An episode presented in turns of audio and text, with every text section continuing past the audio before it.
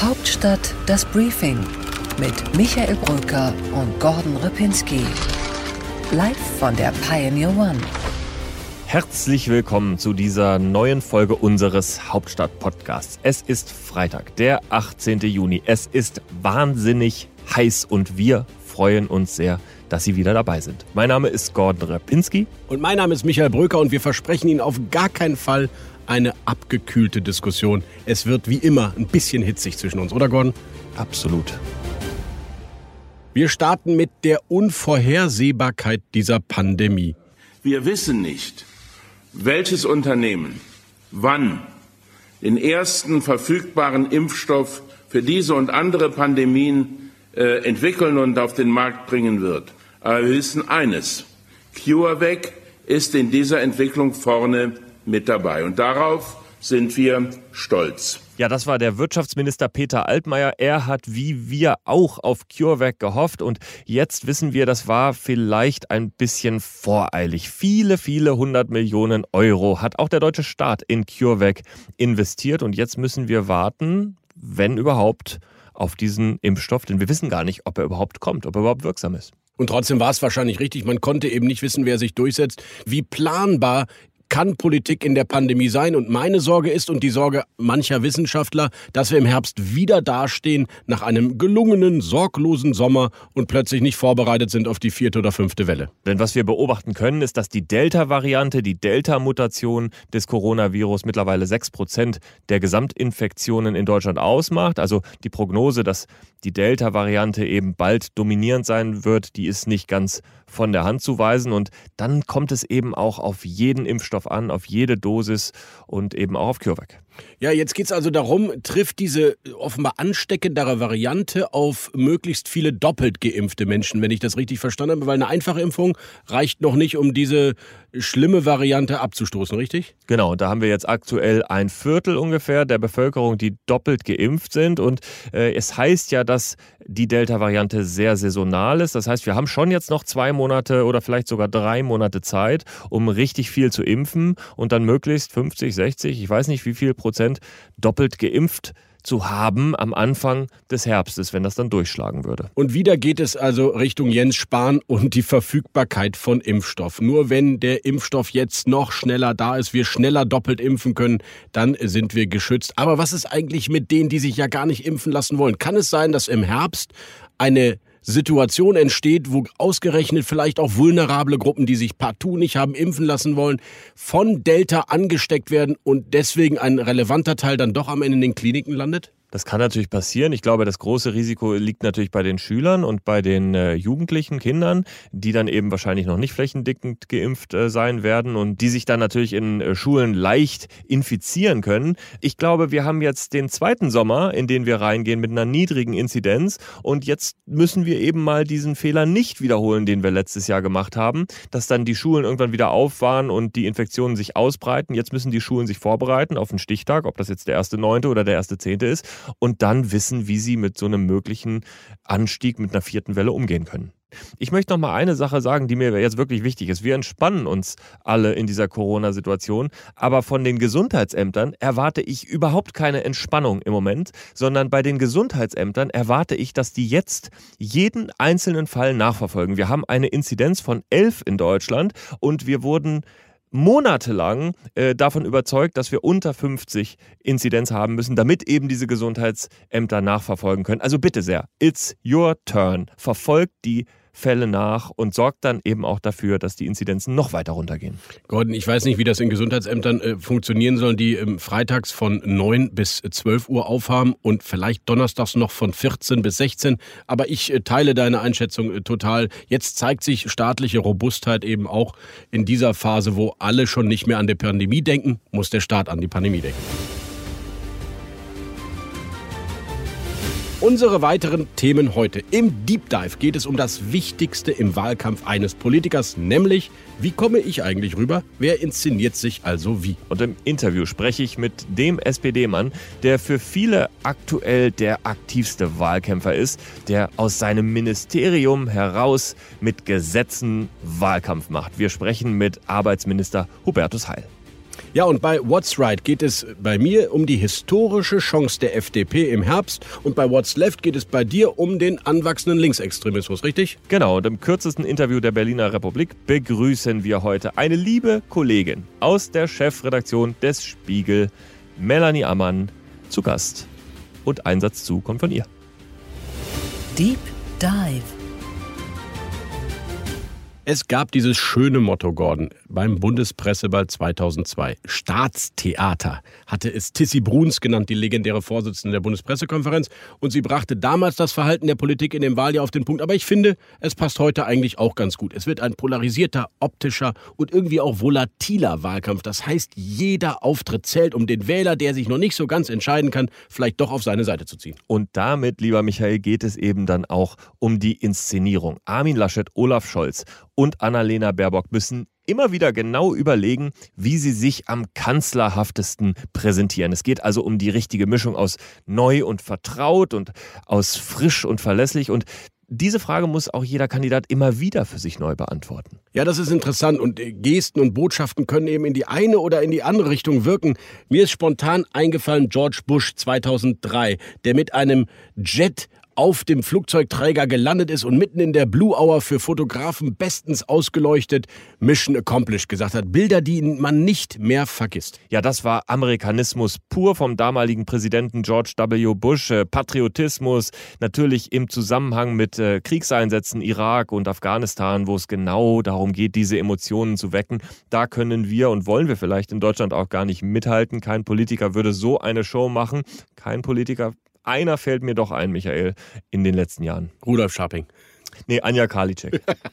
Nein, okay. Ich, ich glaube, so. du, ich weiß, wen du meinst. Sag. Ja, Karl Theodor zu Guttenberg, selbstverständlich, äh, der äh, 2008 und dann 2009 im Kabinett emporstieg und äh, hören wir uns ihn einmal an. Das ist eine Bewährungsprobe, der ich mich persönlich gerne stellen will und stellen werde. Mit Kraft, mit Zuversicht, mit dem entsprechenden Mut, der dazugehört, aber auch mit der notwendigen Bodenhaftung. Interessant an dem Statement, Gordon, die Inszenierung des deutschen Politikers ist doch immer die der demonstrativen Bescheidenheit, die aber am Ende doch alles andere als bescheiden ist. Ja, das Wort Bodenhaftung wäre mir zu Karl Theodor zu Guttenberg jetzt in der Tat spontan nicht eingefallen, aber er ist doch ein Beispiel für einen Politiker, der sich eben so inszeniert hat wie kein anderer. Es hat ihn unheimlich hochgehoben äh, und dann ist er aber auch eben hart gefallen. Ja, aber vielleicht ist dahinter ja auch, auch wenn er aus meiner Sicht der Falsche war, Authentizität zu inszenieren, ist natürlich richtig im Wahlkampf. Denn wie sagt Forsa-Chef Manfred Güllner, nur zwei Dinge bestimmen am Ende wirklich das Erscheinungsbild einer Partei. Das Auftreten der Spitzenkandidaten und die Einschätzung der Kompetenz der Parteien. Aus meiner Sicht kann man bei der Kompetenz kaum was machen. Da sind verankerte Werte. Die einen können Ökologie, die anderen Wirtschaft. Aber das Auftreten des Spitzenkandidaten, da kann ich doch als Wahlkampagnero noch ein bisschen was schrauben. Und jetzt mag sich vielleicht der eine oder andere fragen, warum wir hier überhaupt über Karl Theodor zu Guttenberg reden, ist ja lange her. Und es ist doch relevant, weil der Absturz von Karl Theodor zu Guttenberg, der hat ja auch ein Modell eines Politikers scheitern lassen, das wiederum dazu führte, dass eine ganz andere Politik auf einmal beliebt wurde, die Merkel-Politik, die unauffällige, die bescheidene, die sachliche. Und genau das ist das Spannungsfeld, in dem sich jetzt Armin Laschet, Annalena Baerbock und Olaf Scholz bewegen, denn sie müssen sich entscheiden, wie viel inszenieren reagieren sie und wie viel halten sie sich eben doch zurück? So ganz nur mit Zurückhaltung funktioniert es logischerweise auch nicht. Interessanter Vergleich, und da bin ich ja direkt bei Olaf Scholz, der sich als besserer Angela Merkel-Nachfolger präsentiert. Irre eigentlich. Also gar nicht selber wirken will. Man könnte sagen, das ist eine optische Täuschung. Probiert er jetzt auch die Raute aus? Ja, Scholz setzt voll darauf, dass eben Merkel nicht mehr antritt und es am Ende dann doch um Kontinuität geht. Das ist ganz interessant. Ähm, er ähm, kann damit zum Beispiel jetzt ja auch auftrumpfen, wenn es um USA-Reisen geht, um äh, Auftritte im Ausland zum Beispiel. Da ist er natürlich der Einzige, der mit einem Regierungsamt antritt. Als Vizekanzler hat er quasi ein Anrecht darauf, Kamala Harris zu treffen. Äh, das ist für ihn ein großer Trumpf. Das äh, hat Laschet nicht und Annalena Baerbock noch viel weniger. Ja, Annalena Baerbock hat das überhaupt nicht. Sie hat nicht nur die Unerfahrenheit, die eben dann jetzt doch äh, zutage gefördert wird, weil sie kann nicht mal eben ihre Netzwerke ausspielen ohne ein Regierungsamt, sondern sie hat auch noch diesen Anspruch, gar nicht inszenieren zu wollen, weil bei den Grünen kommt das gar nicht an. Wobei ich mich manchmal an Cem Özdemir erinnere, der bei Zimmerfrei dieser wunderbaren WDR-Sendung einen Abflussreiniger auf dem Kopf hatte, um auch seine politischen Botschaften zu transportieren. Aber das ist ja ganz out bei den Grünen, oder? Ja, bei Annalena Baerbock ist natürlich die Situation, dass äh, die jetzt so hochgeflogen sind, äh, dass sie fast schon Respekt vor dieser großen Größe der Prozentzahlen bekommen haben und gesagt haben, okay, Annalena Baerbock ist jetzt unsere Kanzlerkandidatin und sie muss sich kanzlerhaft präsentieren. Aber genau das steht steht natürlich jetzt wieder ein bisschen in Frage. Die Grünen sind im Abschwung etwas. Und jetzt ist die Frage, wer ist eigentlich diese Annalena Baerbock? Ist das eine jüngere Angela Merkel, die sich irgendwie so ähnlich präsentiert?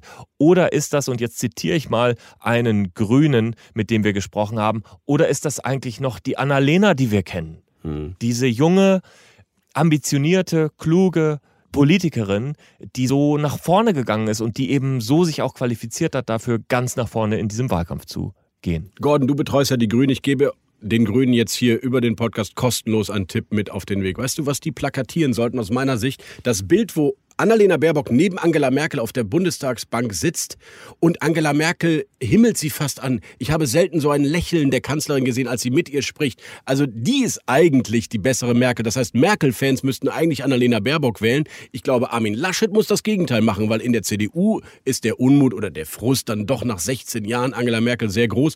Er muss sich abgrenzen und fliegt ja deswegen auch nicht mit Angela Merkel nach Washington mit, sondern will seine eigenen Auftritte machen. Ja, das ist ganz interessant, denn da hätte Armin Laschet ja die große Chance gehabt, eindeutig einen Handshake auch mit Joe Biden zu haben, ein Bild mit Joe Biden, aber er wäre eben nur der Zweite in der Reihe gewesen, der dieses Bild bekommen hätte. Davor wäre eben Angela Merkel schon da gewesen. Laschet setzt jetzt wirklich aufs Ganze und will seinen eigenen Auftritt haben, wobei das ja noch nicht so ganz klar ist, ob das und wie das klappt. Ich bin gespannt, ob er das schafft. Er hat uns schon mal in NRW überrascht 2017 mit einer sehr hochkarätigen New York-Reise als Oppositionsführer.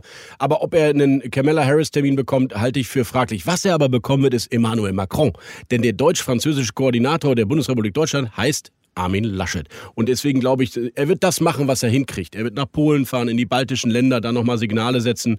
Und wie hat es einer neulich gesagt, wir wollen jetzt zwar nicht im Schlafwagen im Kanzleramt, äh, einer aus der CDU, aber ein ICE-Sprinter muss es auch nicht sein. Also behutsam Botschaften setzen, aber es auch nicht übertreiben. Ja, also Scholz trifft Kamala Harris.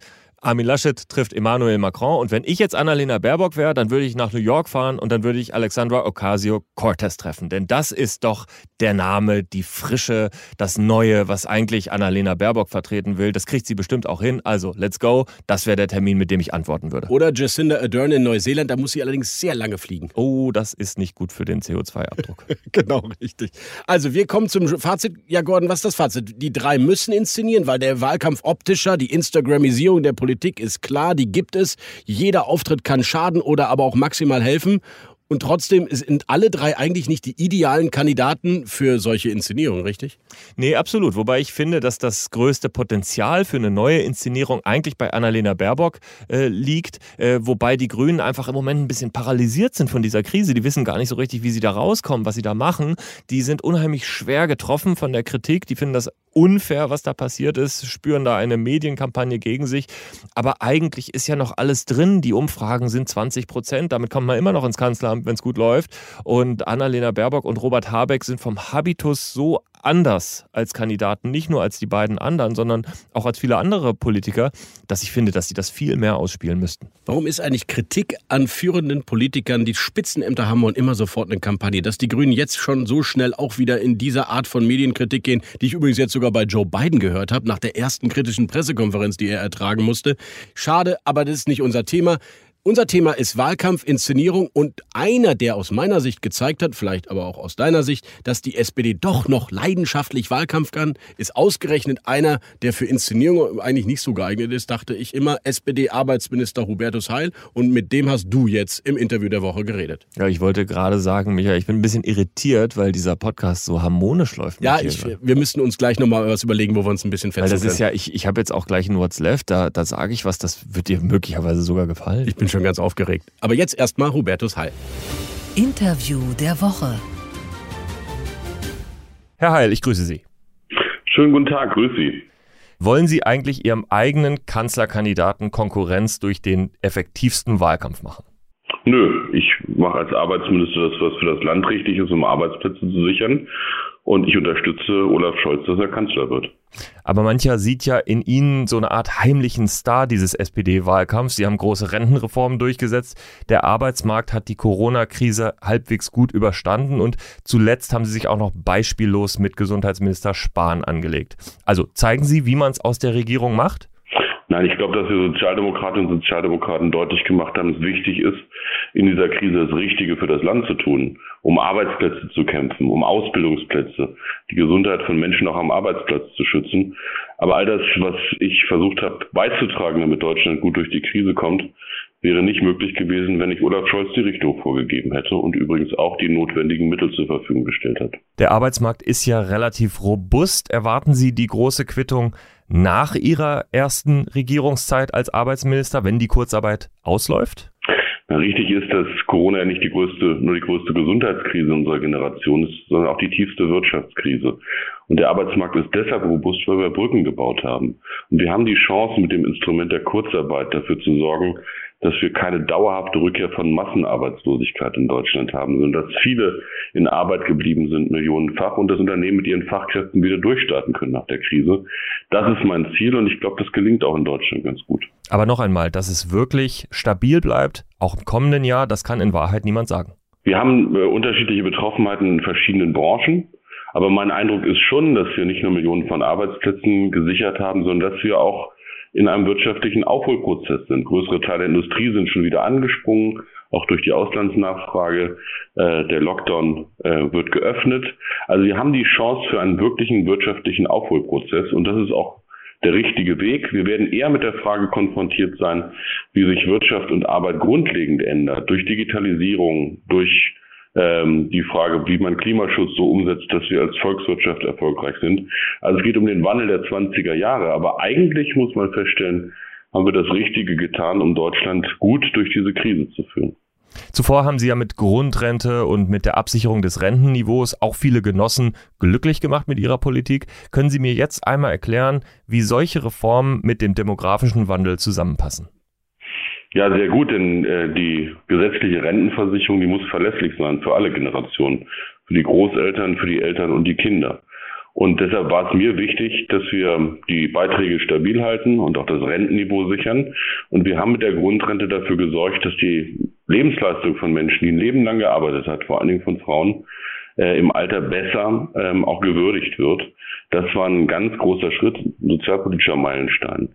Die Frage, äh, die jetzt vor und der Brust ist, ist, wie überbrücken wir die Zeit zwischen 2025 bis 2040, also die Zeit, in der tatsächlich viele Babyboomer in Rente gehen werden. Und meine Antwort ist, wir müssen weiterhin dafür sorgen, dass die gesetzliche Rente stabil ist. Und das schaffen wir, wenn möglichst viele Menschen in Arbeit sind je mehr Menschen in Arbeit sind, je stärker der Arbeitsmarkt ist, je besser auch die Lohn- und Gehaltsentwicklung, desto stabiler auch die Rente. Und das ist gerade für die Jüngeren eine wichtige Nachricht. Ähm, und darauf setze ich auch. Aber es gibt auch eine einfache Logik, lieber Herr Heil. Wenn wir immer länger leben, dann müssen wir auch immer länger arbeiten. Warum tun sich Sozialdemokraten damit so schwer? Naja, erstmal ist die Lebensarbeitszeit ja in Deutschland durchaus verlängert worden. Wir haben eines der höchsten Renteneintrittsalter in Europa. Aber es gibt viele Menschen, die können nicht bis 68 arbeiten. Ich war gestern auf einer Baustelle hier in Berlin. Ich habe einen Mann gefragt, wie lange er schon auf dem Bau arbeitet. Der sagt 45 Jahre. Stell sich mal vor, der müsste 52 Jahre auf dem Bau arbeiten. Das hält keiner durch. Und das ist auch nicht in Ordnung. Das wäre eine Erhöhung des gesetzlichen Renteneintrittsalters für diesen Mann und für Millionen anderen Menschen in Deutschland einfach mal eine Rentenkürzung, die übrigens die Jüngeren treffen würde. Die trifft ja nicht die Rentner von heute. Das wollen einige in der Union. Ich will das nicht. Und ich sage, wir schaffen das auch in Deutschland, wenn wir dafür sorgen, dass möglichst viele Menschen in Arbeit sind. Denn die Prognosen der Vergangenheit, was die Rente betrifft, waren ja auch viel pessimistischer, weil es schlechtere Annahmen für den Arbeitsmarkt gegeben hat.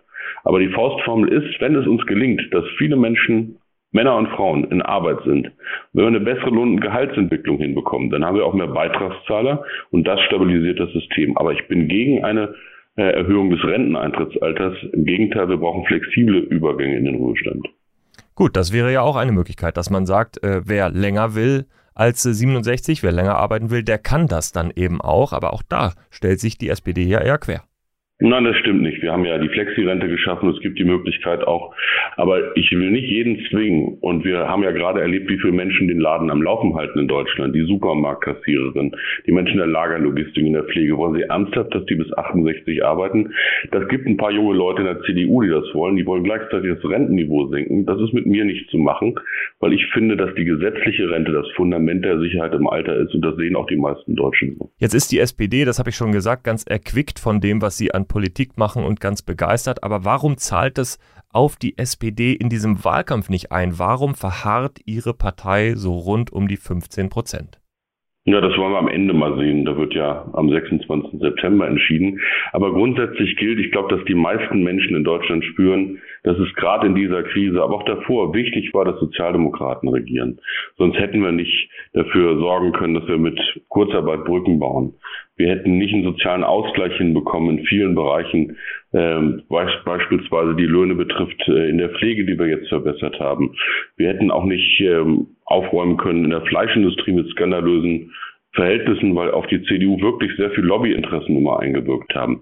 Also das ist die Bestandsaufnahme dieser Regierung. Aber bei der Bundestagswahl geht es um die Frage, wie es in Deutschland weitergeht, ob wir es schaffen, unsere Wirtschaft zu modernisieren und ob wir unsere Gesellschaft sozial zusammenhalten. Und dafür sind Sozialdemokraten gefragt und dafür treten wir auch an. Dann sagen Sie mir mal einmal, was der Kanzlerkandidat, was Olaf Scholz jetzt machen muss, damit es auch wirklich mal nach vorne geht. Olaf Scholz bleiben und kämpfen.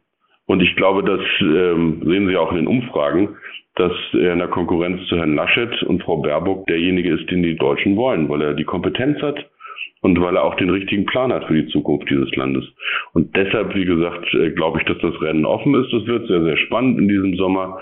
Und äh, wir setzen darauf, dass wir so stark werden, damit Olaf Scholz Kanzler wird. Und wenn das nicht wird, dann führt Hubertus Heil die SPD in die Zeit nach der Bundestagswahl? Nee, ich habe keinen Plan B, ich habe einen Plan A und der heißt, Olaf Scholz soll Kanzler werden. Wir haben jetzt Wahlkampf, wir erleben, dass sich viel auch in den Umfragen ja bewegt. Der Halb der Grünen scheint schon wieder vorbei zu sein. Äh, die CDU hat wirklich, auch wenn sie Montag Papier vorstellen wird, nicht so einen richtigen Plan, wie man das macht ähm, und muss erkennbar auch mal sich in der Opposition erholen nach 16 Jahren Merkel ist das mein Eindruck, dass es wichtig ist, dass wir dieses Land nach vorne führen, dass wir eine progressive, eine moderne Politik für Deutschland machen und dafür steht Olaf Scholz. Hubertus Heil, ich danke herzlich. Herzlichen Dank. Und Gordon, what's left? Ich bin jetzt wirklich gespannt.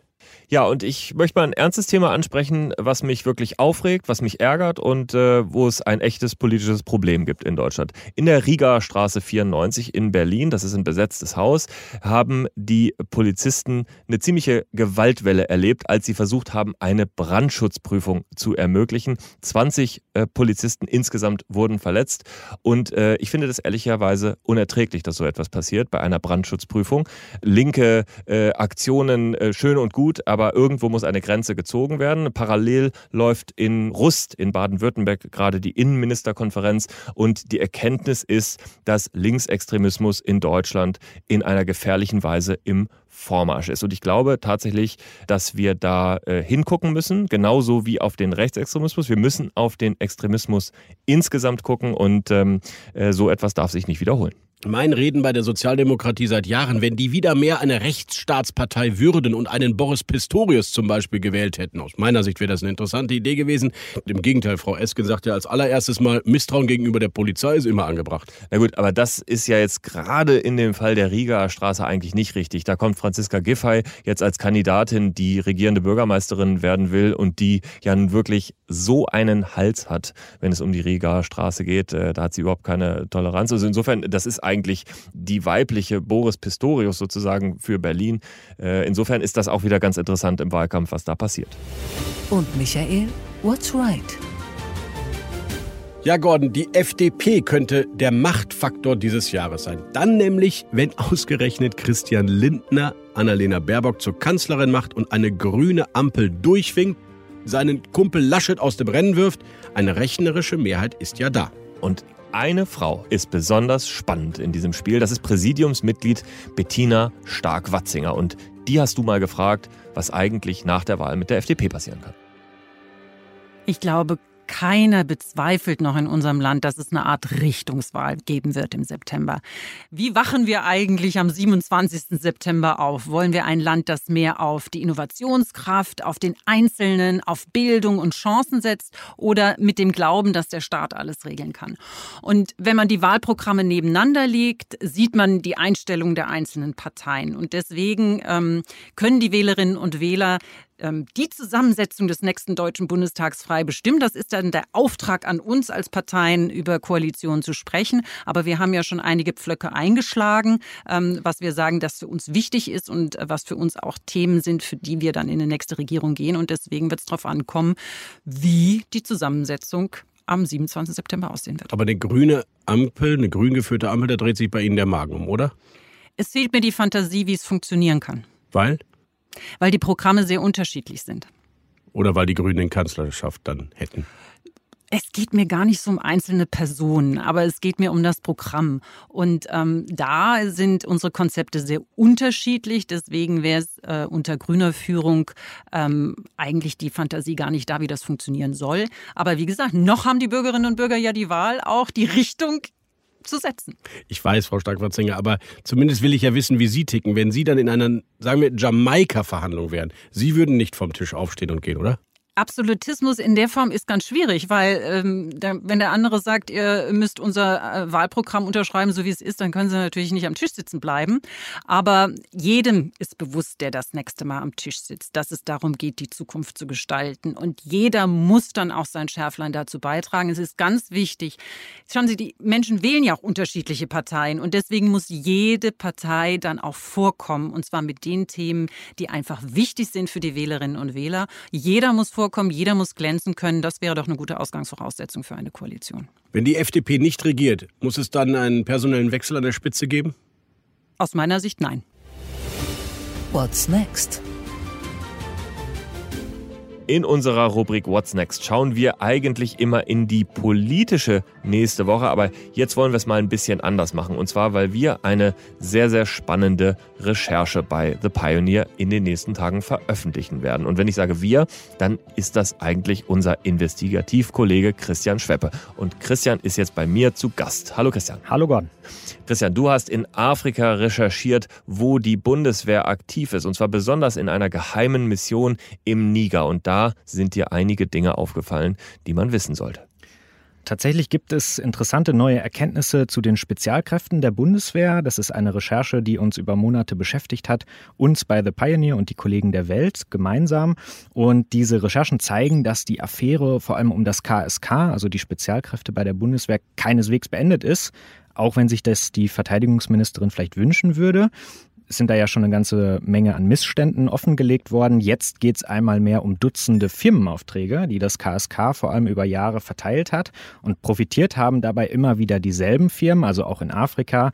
Und das führt natürlich zu vielen Fragen, Stichwort Vetternwirtschaft. Und es ist ein richtiges Sittengemälde geworden von dem, was eigentlich möglich ist, wenn solche Bundeswehrmissionen im Geheimen, im Ausland stattfinden und durch diese Geheimhaltung dann eben auch ganz andere Geschäfte möglich sind. Ganz genau. Wir haben nämlich die die zweifelhaften Deals des KSK und der Spezialkräfte mal unter der Lupe betrachtet und uns auf die Suche gemacht, wer von den ganzen Steuermillionen eigentlich profitiert hat, die da so freihändig verteilt wurden, zum Beispiel an externe Dienstleister, auch bei der Mission in Afrika. Und diese Recherche hat gleich in verschiedene Länder geführt und vor allem zu ein paar Geschäftsleuten, die eben besonders gut verdienten. Und am Ende können wir belegen, dass im Fall einer ganz bestimmten Geheimmission, nämlich der im Niger, ähm, die externen Kosten Kosten der Bundeswehr besonders ausgeufert sind. Christian, das ist eine super spannende Recherche, die du mit dem Kollegen Ibrahim Naba von der Welt zusammen über viele Monate gemacht hast. Wir veröffentlichen das wann?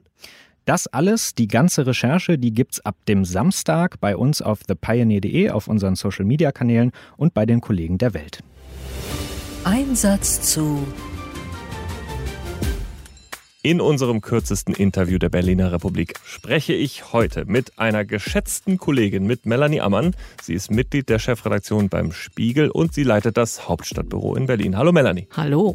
Wir beginnen jetzt. Ich sage dir einen Begriff und dann sagst du mir einen Satz, der dir da ganz assoziativ dazu einfällt. Armin Laschet. Mit dem Schlafwagen ins Kanzleramt. Sturmgeschütz der Demokratie Das sind wir, der Spiegel, das einzig wahre Nachrichtenmedium in Deutschland. Beatrix von Storch. Eine Frau, die per Gericht erstreitet, dass sie A mit Absicht gesagt hat, dass man auf Frauen und Kinder an der Grenze schießen soll und B mir verbieten will, dass ich noch einmal sage, dass sie richtig feiern kann auf ihrem Parteitag. Darum ging es nämlich in dem Verfahren. Mitarbeiterbeteiligung.